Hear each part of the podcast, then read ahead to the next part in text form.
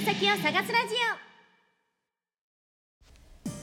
オこんにちは、たまです。旅先を探すラジオということで、本日もラジオトークをキーステーションに兵庫県の某所よりお送りしております。はい、今日はマンホールカード第7弾ぐらいですか ?7 弾。今回、えー、ゲットしたマンホールカードは神奈川県でございます。ね皆さん、神奈川県といえば、どこの市のマンホールカード欲しいですか？はい、ということなんですけども、私今回、まあ、仕事の合間にっていうことだったので、えー、あまりですね、ちょっと東京から離れて遠くに行くことはできなかったんですけれども、よく訪れることもあります、川崎市のマンホールカードをいただいてまいりました。はい、川崎市、まあ、東京の隣っていう感じになるんでしょうかね。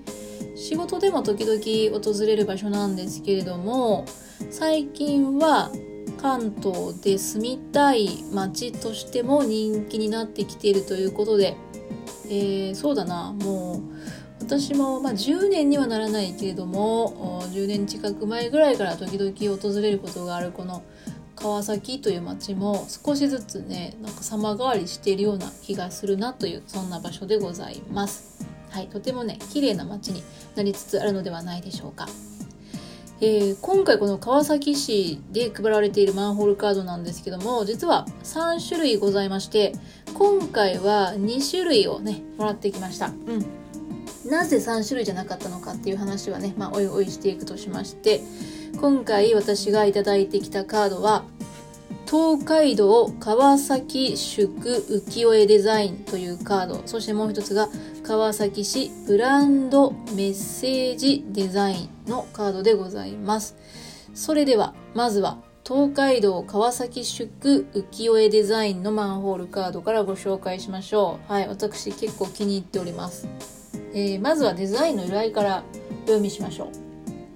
歌川広重が描いた東海道53次のうち川崎6号を渡し船。まあこれね多分絵画のタイトルなんでしょ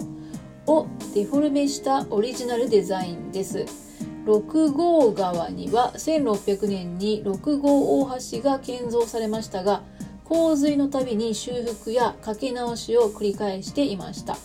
そのため1688年の大洪水で橋が流されて以降は活況をやめ1874年まで渡し船が続けられました。江戸から六号を六号川を渡ると1623年に設立された川崎宿の町並みが広がっていました。その多摩川も高度経済成長期の生活排水等の流入増加により水質が悪化しましたがえー、下水道の整備が進み今では鮎が戻ってくるまでに水質が改善されました。是非このマンホール豚を探しながら旧東海道の街歩きをお楽しみくださいということなんですけれどもはい、えー、このマンホールカードを配っている配布している場所が東海道川崎宿交流館という施設でございます。東海道川崎宿に関する歴史文化等の展示を行うとともに市民相互の交流を推進しもって市民の文化の振興に寄与することを目的とする施設ということで、はい、ここはですねその、まあ、歴史をね学んだりとかえー、なんだろう、そういうことができる施設でございます。この川崎宿の歴史なんかに関する展示がされておりましたが、はい。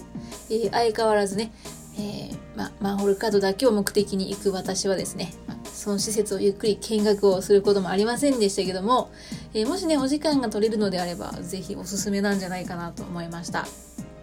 で、マンホールなんですけども、この、え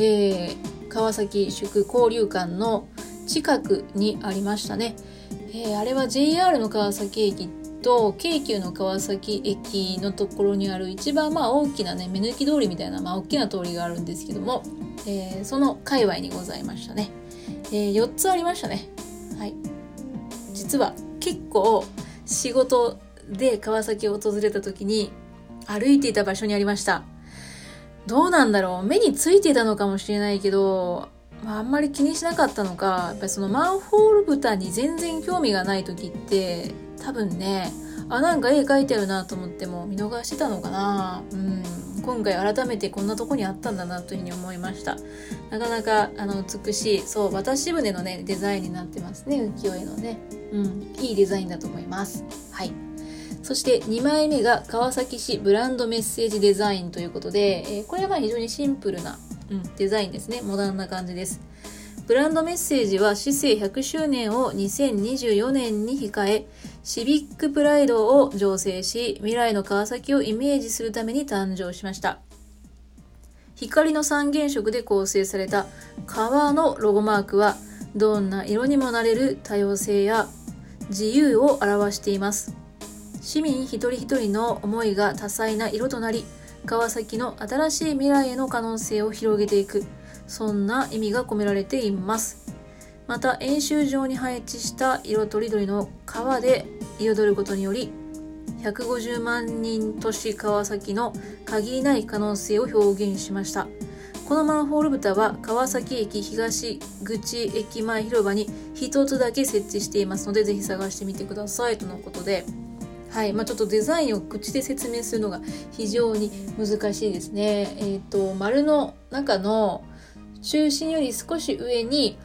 左から赤、緑、青で川の字が書かれております。そして、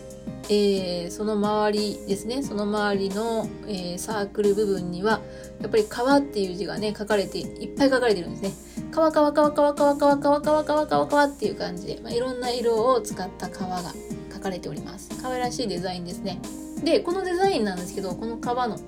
3色の川なんですけど、うんと、マンホールだけじゃなくてね、え、ー、と、街のちょっとしたところにね、なんかありましたね。うん。まあ、これはだから、市政100周年を控えた、ね、そういう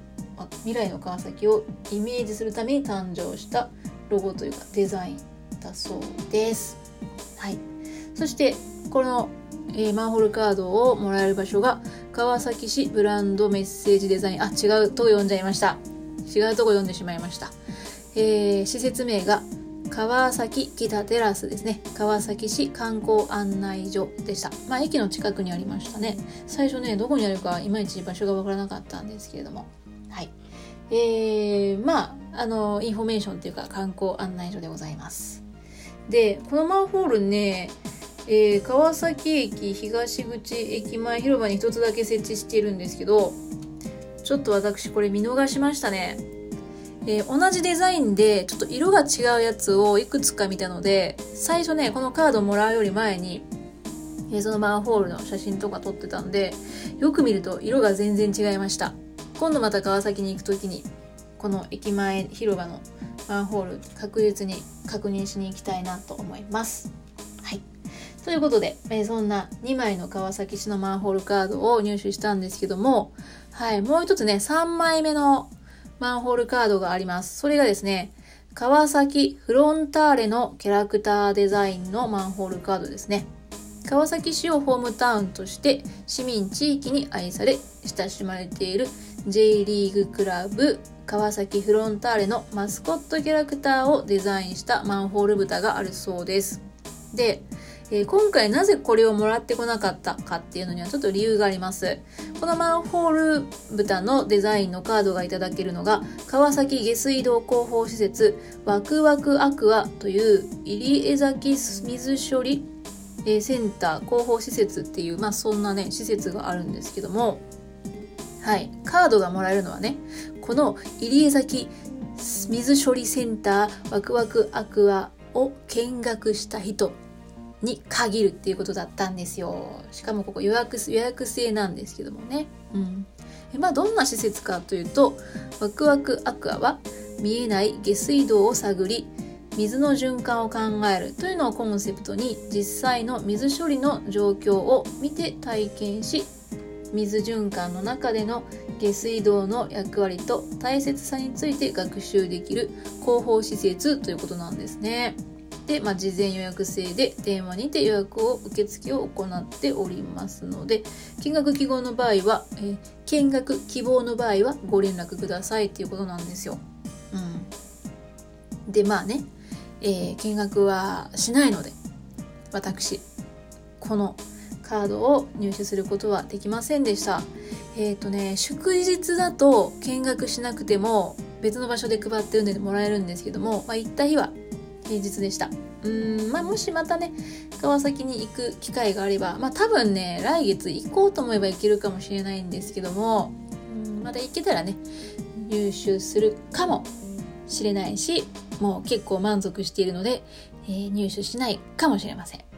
はいということで今回は、えー、神奈川県の川崎市のマンホールカードをいただいてきました、まあ、なかなかねあの綺麗なデザインのマンホールだったと思います。さてえー、と他にもですね同じ日に東京のマンホールカードも入手してきたんですけども東京のマンホールカードのお話はまた次回したいと思います。ということで今日も最後までお聴きいただきましてありがとうございます。旅先を探すラジオ頭でした。